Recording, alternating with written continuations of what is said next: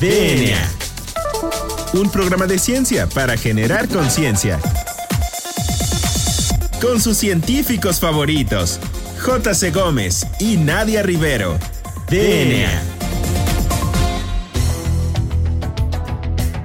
Hola, bienvenidos a DNA. Yo soy el doctor Carlos Berjan y me acompaña como cada jueves la doctora Nadia Rivero. Nadia, ¿cómo estás? Hola Juan Carlos, muy bien, muy contenta porque tenemos como cada jueves un invitado súper especial el día de hoy.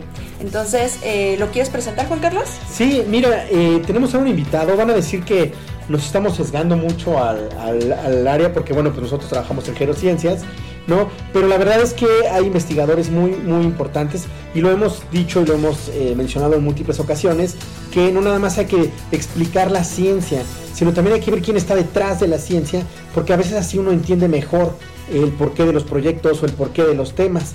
Entonces, bueno, en esta ocasión tenemos al doctor Alexander de Luna, que es eh, profesor investigador de la unidad, unidad de genómica avanzada del famoso Langevio, eh, que para los que no lo sepan, bueno, Langevio es una de las instituciones más importantes a nivel de investigación biomédica eh, a nivel nacional, ¿no? Eh, yo también me atrevería a decir que tal vez a nivel internacional. Y aparte es, el doctor es responsable del laboratorio de sistemas genéticos y es coordinador aparte académico del posgrado de biología integrativa del CIMESTAB. A ver si ahorita nos platica qué, qué, es eso, ¿no? Y bueno, es experto él en genética del envejecimiento. Su investigación científica se basa en los campos de genética, evolución y metabolismo celular. Él es egresado de eh, biología de la Universidad de Guadalajara y es doctor en ciencias biomédicas por la tres veces H UNAM, ¿no? Es, eh, bueno, ha trabajado como investigador en el Departamento de Biología de Sistemas de eh, Harvard y en 2016 ganó el premio Ida Weiss de eh, la UNAM por su trabajo en investigación genómica. Entonces, bueno, eh, vamos a dar pie a nuestro invitado, doctor Alexander, bienvenido al programa. Muchísimas gracias, Nadia. Juan Carlos, gracias por la invitación. Este, qué gusto estar aquí con ustedes, digo, ya conociendo su programa. Este, muchas felicidades, digo, desde la entrada los felicito por, el, por ese trabajo que están haciendo, de dar a conocer la investigación que hacemos algunos grupos en México y, este, y a nosotros también como investigadores, como personas. Gracias por, por el esfuerzo que hacen en esa dirección y gracias por la invitación. No, pues muchas gracias a ti, Alexander, porque gracias a que ustedes aceptan nuestras este, invitaciones es posible realizar este programa. Y bueno, como tú bien mencionas, el objetivo de DNA es dar a conocer, darle voz a los investigadores nacionales y que la sociedad vea lo importante que somos para ella. Entonces, Alexander, ¿qué te parece si comenzamos con la entrevista? Y nos podrías platicar, antes de comenzar ya en materia de, de gerociencia, nos podrías platicar brevemente sobre el angevio, cuál es la, la, investigación que se realiza ahí y, y, por qué es tan importante y tan famoso este instituto para México. Sí, sí, el angevio es una, es una unidad foránea del, del CIMBESTAB, del Centro de Investigación de Estudios Avanzados, eh, una unidad foránea que se encuentra en el estado de Guanajuato, en la ciudad de Irapuato, y la razón de ser del, del eh, tiene que ver con la investigación de genética y genomas, sobre todo con énfasis en, en, entender y estudiar la biodiversidad, y, sobre, y, obviamente la biodiversidad mexicana sobre todo. Entonces, tradicionalmente el Angevio, desde que se funda, tiene un enfoque fuerte en, en biología de plantas principalmente, este, uno de los fuertes del, del, del Irapuato, y donde el Angevio realmente es líder a nivel, a nivel mundial, pero más recientemente con la, con la creación de esta, de esta nueva unidad se empieza a hacer trabajo de investigaciones de este tipo en microorganismos y también en temas de, con relevancia biomédica como el que vamos a tratar hoy. Este, entonces tenemos grupos también trabajando en esta dirección, incluso en genética y genomas de humanos. Entonces eso es a grandes rasgos el, el Angelio, la unidad en donde llevo a cabo la investigación, donde tenemos nuestro grupo de investigación. Oye, eh, Alexander, y una duda, dice que era el posgrado de biología integrativa, ¿verdad? Eh, ¿Qué, sí, ¿qué es, ¿A qué se refiere con eso? Sí, el, el posgrado también es un programa relativamente nuevo del CIPESTAB, tal vez uno de los programas más nuevos. Este, tiene la, la, la idea de este programa de posgrado, a diferencia de otros que en el país, otros al menos en, en CIPESTAB, es que tiene una, un principio, tiene la biología multidisciplinaria como uno de sus principios regidores, es algo, algo que nos hemos dado cuenta en, en, investigación en biología, es que muchas veces tenemos que abordar un problema, una pregunta de investigación, desde diferentes disciplinas, algo que se hace mucho sobre todo desde, desde que hacemos investigación genómica. Entonces, los estudiantes que ingresan a este programa de maestría, de doctorado, tienen este, una formación en, en, diferentes campos de la biología, que van desde la biología molecular y, y evolución, digamos, a la ecología, eh, a temas más organísticos que tienen que ver con estas cuestiones de diversidad. Y, y bueno, el, el, programa biología integrativa pone mucho énfasis también a la formación de los estudiantes de manera un poquito más flexible para que cada estudiante pueda elegir su propia manera de hacer sus estudios, junto con sus asesores, obviamente y bueno, pues es una, una manera relativamente distinta de, formación que reciben y que está funcionando bien y con la que estamos muy contentos. Muy interesante. Este, oye, y otra duda nada más para que quede claro para nuestro auditorio, ya que te tenemos aquí. Eh, dice que estuviste haciendo biología de sistemas. Entonces, ¿por qué no nos platicas eh, rápidamente qué es eso de biología de sistemas para el auditorio que no conoce? Sí, este, claro, la, la biología de sistemas, otra vez un campo relativamente nuevo de la, de la biología, surge como una necesidad de entender la cantidad de información que se está generando con investigaciones, sobre todo a nivel de genomas. Y una vez que tenemos, que somos capaces de secuenciar, de leer los genomas completos, ya de prácticamente cualquier organismo eh, de interés sobre la faz de la Tierra, eh, con lo que nos topamos es con una serie pues, de, de catálogo de genes, de listados de genes, que están ahí y que no siempre es fácil de interpretarlos de manera inmediata, ¿no? En tiempos muy este, recientes de la genómica, este, se pensaba pues, que cuando fuéramos capaces de, de, leer los genomas de los organismos entenderíamos mucho sobre su función y resulta ser que pues, estamos muy lejos de llegar a ese punto. Entonces la biología de sistemas pone énfasis en, la, en, en cómo se integran estos sistemas este, biológicos, desde ahí la, la, la palabra sistemas, eh, para, para, entenderlo de una manera más integrada y sobre todo en términos, por ejemplo, de las interacciones de los diferentes elementos, de los diferentes componentes que, que forman una célula viva, por ejemplo. Entonces, es, este, tiene la, la, peculiaridad de la biología de sistemas de ser un campo de la biología con una muy fuerte influencia eh, de la biología computación, de, de la perdón, de las ciencias computacionales, por supuesto, pero también de, la, de las matemáticas en términos de modelado y de la, y de la física. Entonces, un campo otra vez este, pues, muy multidisciplinario dentro, dentro de la biología, que trata de describir patrones este, un poco más simples en, en fenómenos pues, complejos de, de, los sistemas biológicos, como puede ser, por ejemplo, el envejecimiento, ¿no? Sí, como ya hemos visto aquí con nuestros múltiples expertos y exponentes del tema de envejecimiento, pues el proceso es muy complejo y está implicado muchísimos otros sistemas que, bueno, yo creo que a través de la, del Systems Biology, de la biología de sistemas, se pueden entender poco a poco. Y en este sentido, quizá nuestro autor ya es hasta experto en gerociencia, pero una vez más, ¿nos podrías decir qué es la gerociencia y por qué es este importante hacer esta investigación biomédica en envejecimiento? Sí, este, sí, qué bueno que, que es un tema que, que, estén abordando. Me parece que es un tema este, realmente relevante en la investigación biomédica actual. La, la realmente nos plantea un, un cambio de, de paradigma en la investigación. Entonces, lo que se pretende es abordar el estudio de la biología de las enfermedades de manera conjunta con el estudio de la biología del envejecimiento, ¿sí? Creo que esta es la diferencia, ¿sí? Eh, en contraposición a lo que los investigadores biomédicos venimos haciendo durante muchos años, que es estudiar la biología de las enfermedades, sobre todo enfermedades crónicas, eh, una por una, separadas, ¿no? de manera aislada cada una. Eh, la gerociencia lo que, lo, lo que propone es, bueno, tomemos como punto de partida su, eh, su común denominador, que es el envejecimiento, precisamente. El envejecimiento es el principal factor de riesgo para el desarrollo de, de prácticamente cualquier enfermedad crónica que se nos ocurra. Este, neurodegeneración, cáncer, diabetes, este, enfermedades crónicas. Este.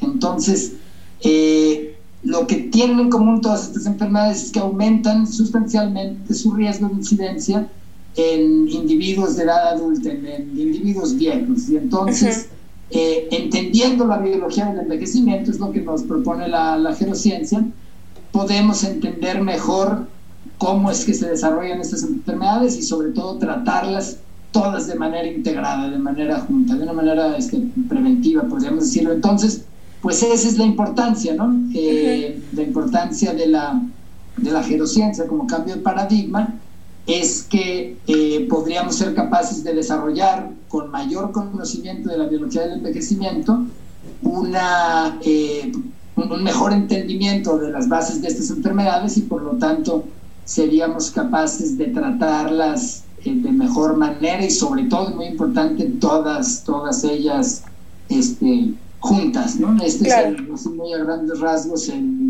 la importancia del, de, la, de la gerociencia. Yo, diría realmente que la, que la, que la gerociencia en términos de investigación biomédica es probablemente hoy día el cambio de paradigma más importante que, que hay, sí, o sea, porque realmente está cambiando mucho la manera en que entendemos la enfermedad creo que junto con la, junto con la medicina genómica, que, que, tiene toda esta parte de medicina personalizada, entender las bases genéticas de la, de la enfermedad, pero a nivel poblacional, creo que la genociencia por un lado y la medicina genómica por otro lado, sí es, son los dos este, grandes cambios de paradigma en investigación biomédica actual. Pues muy interesante, Alexander. Este, ¿Qué te parece si eh, vamos a un corte y regresamos para que nos platiques sobre todo de tus líneas de investigación?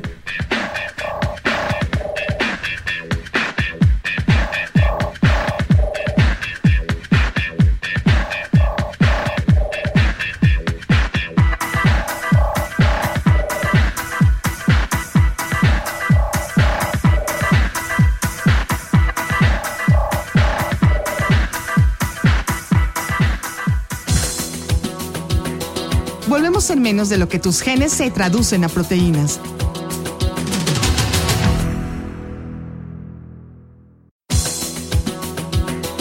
Ya recargamos ATP. Continuamos.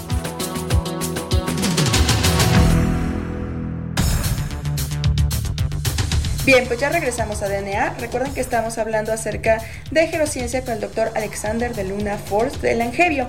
Muy bien, entonces, Alexander, eh, platicando, bueno, checando de tus, eh, tus eh, líneas de investigación, ¿por qué no nos platicas qué es eso de la arquitectura genética de la vida cronológica de la levadura y por qué no nos platicas a qué te dedicas en tus líneas de investigación? Sí, claro, con mucho gusto. Este, miren, la idea como empezamos esta línea de investigación en nuestro grupo, nosotros somos un laboratorio que trabajamos genética de sistemas, o sea, esta relativamente nueva manera de ver a la genética donde prestamos ya atención no solo a los, a los genes individuales que están afectando los, los, procesos biológicos, los fenómenos que nos interesan, sino también cómo están integrados, cómo interactúan entre sí. Entonces, en este sentido, nos dimos cuenta que el envejecimiento como fenómeno biológico, digo, este, un fenómeno apasionante, me parece, es, es paradójicamente, a pesar de su gran relevancia médica, social, económica que, que discutimos hace un momento, sigue siendo uno de los fenómenos que menos entendemos en biología. Y este, aun cuando, cuando ya empezamos a entender un poco cuáles son las vías regulatorias a nivel celular que están controlando de alguna manera la tasa en la que envejecen los, los seres vivos, eh, lo que sí no tenemos muy buena idea es cómo están integradas estas diferentes vías, cómo interactúan entre sí, qué tan común es que una vía reprima a la otra o active a la otra. Y esto sería la perspectiva de precisamente de biología de sistemas del envejecimiento y ese es el enfoque fuerte en nuestro laboratorio. Eh, algo importante de comentar es que el envejecimiento es un fenómeno eh, universal en los seres vivos, un fenómeno muy conservado y los genes y las vías que lo controlan están muy conservadas también en, en todos los animales, pero incluso en individuos unicelulares muy simples como, como la levadura precisamente. Entonces, eh, un hongo unicelular que, pues, que tiene todas las propiedades este, de, la, de una célula eucariota, de una célula este, similar a las células humanas y de animales, que, pues, que tiene todos sus ciclos este, de vida típicos, de reproducción y también de envejecimiento, precisamente. Entonces estos organismos unicelulares envejecen con la enorme ventaja de que su tiempo de vida es muy corto. La, levadura en el laboratorio te vive un par de semanas más o menos, ese es su tiempo de vida cronológico. Y entonces, siendo un organismo eh, pequeño, eh, un organismo que podemos manipular genéticamente de manera muy fácil, lo que nosotros hacemos en el laboratorio es generar eh, grandes colecciones de, de, líneas celulares de este microorganismo donde inactivamos de manera selectiva algunos de sus genes. Y no solamente algunos, nos vamos incluso, este, una de nuestras aportaciones importantes ha sido describir de manera sistemática cada uno de los genes de la levadura. Es un organismo que tiene 6.000 genes, muchos de ellos conservados en organismos como humanos también. Y lo que hemos sido capaces de describir es cómo es que estos genes en condiciones controladas de laboratorio, cómo afectan la esperanza de vida cronológica. De estas dos semanas que viven las levaduras, pues tenemos entonces estas líneas inactivadas, que tienen genes inactivados, que en lugar de vivir dos semanas, viven ahora solo cinco o seis días, que aceleran su tasa de envejecimiento.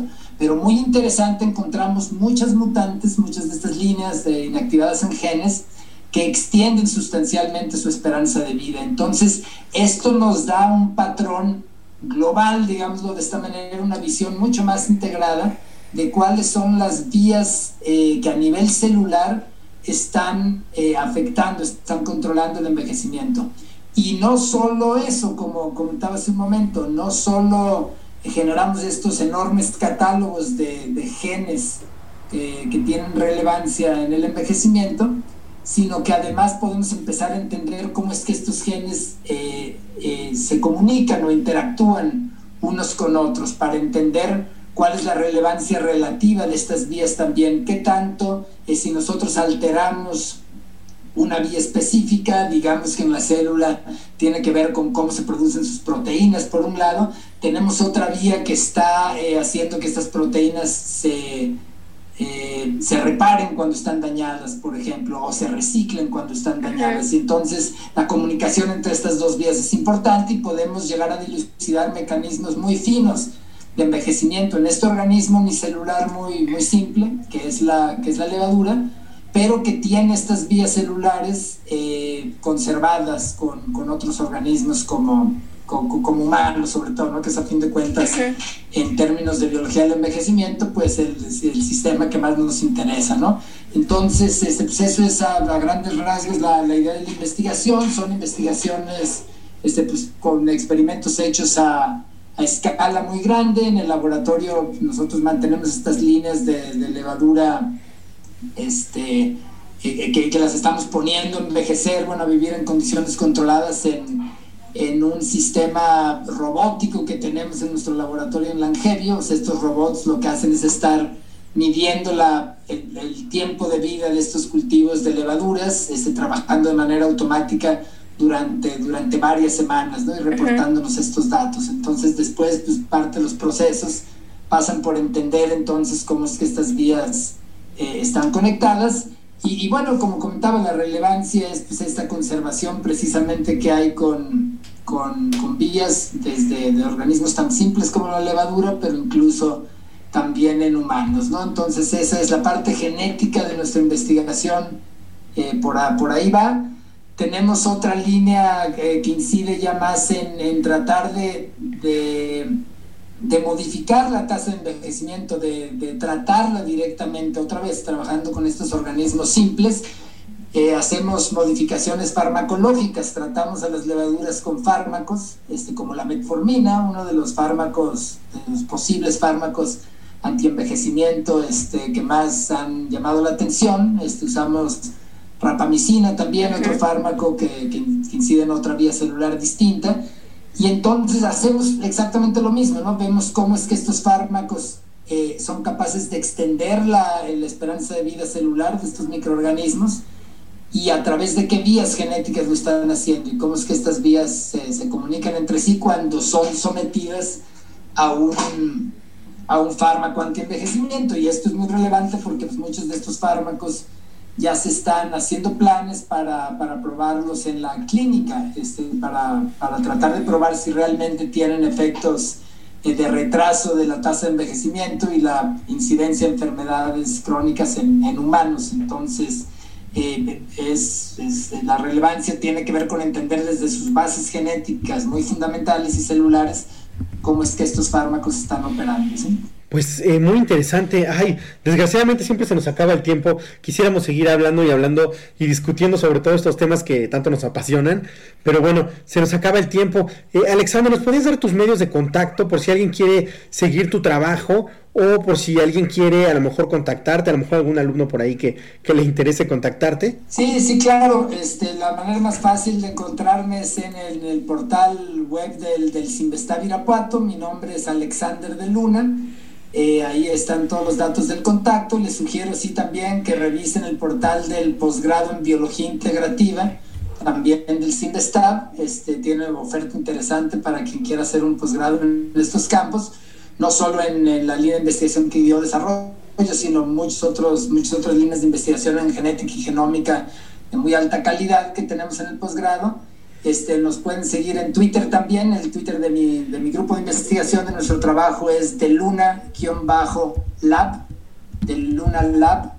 Eh, ahí en Twitter posteamos este, aparte del trabajo que, que, estamos publicando. Muy bien, pues eh, hay, que, hay que arrobar para que también este, el público conozca el, el Twitter. Y este finalmente pues, nos quedan dos preguntas que son las que caracterizan a este nuestro programa. ¿Cuáles son, Nadia? Pues la primera es que nos des alguna recomendación del tema, que pueden ser libros, series de televisión y documentales. Y la segunda es ¿cuál es tu canción favorita? Eh, a ver, en, cuanto a recomendaciones sobre el tema de la biología del envejecimiento, creo que un, libro muy bueno, la verdad, es el libro que recientemente publicó David Sinclair, uno de los, este, uno de los biólogos del, envejecimiento pues, más reconocidos.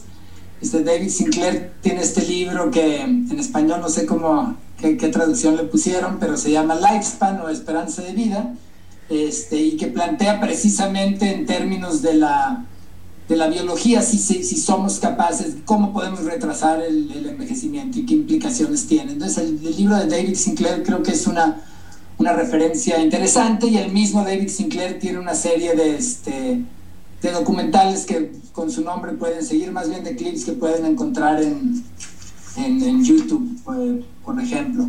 También este, la BBC tiene esta serie... Eh, que se llama Trust Me, I'm a Doctor, que tiene un capítulo muy interesante sobre la biología del envejecimiento, sobre todo en términos de los efectos que la dieta tiene sobre, sobre este fenómeno. ¿no? Sabemos que la dieta es uno de los factores eh, ambientales que más influyen en la tasa de envejecimiento.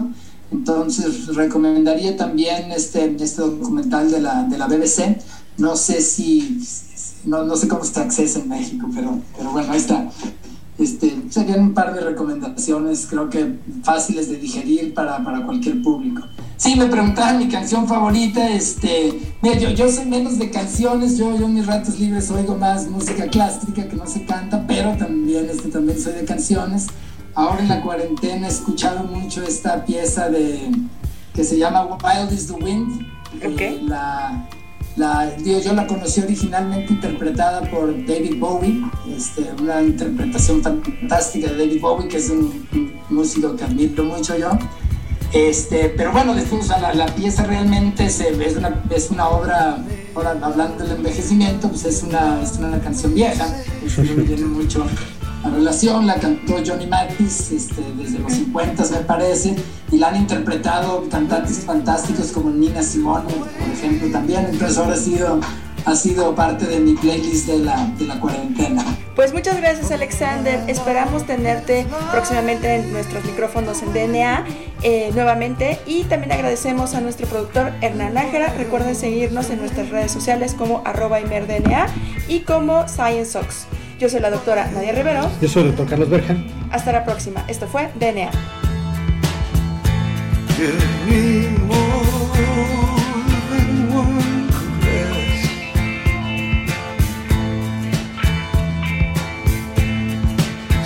DNA.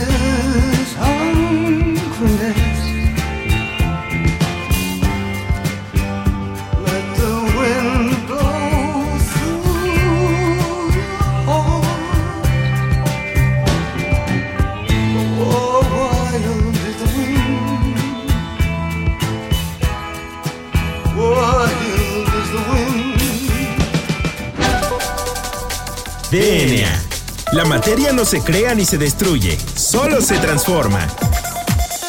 Nos vemos en el próximo programa de DNA, un programa de ciencia para generar conciencia.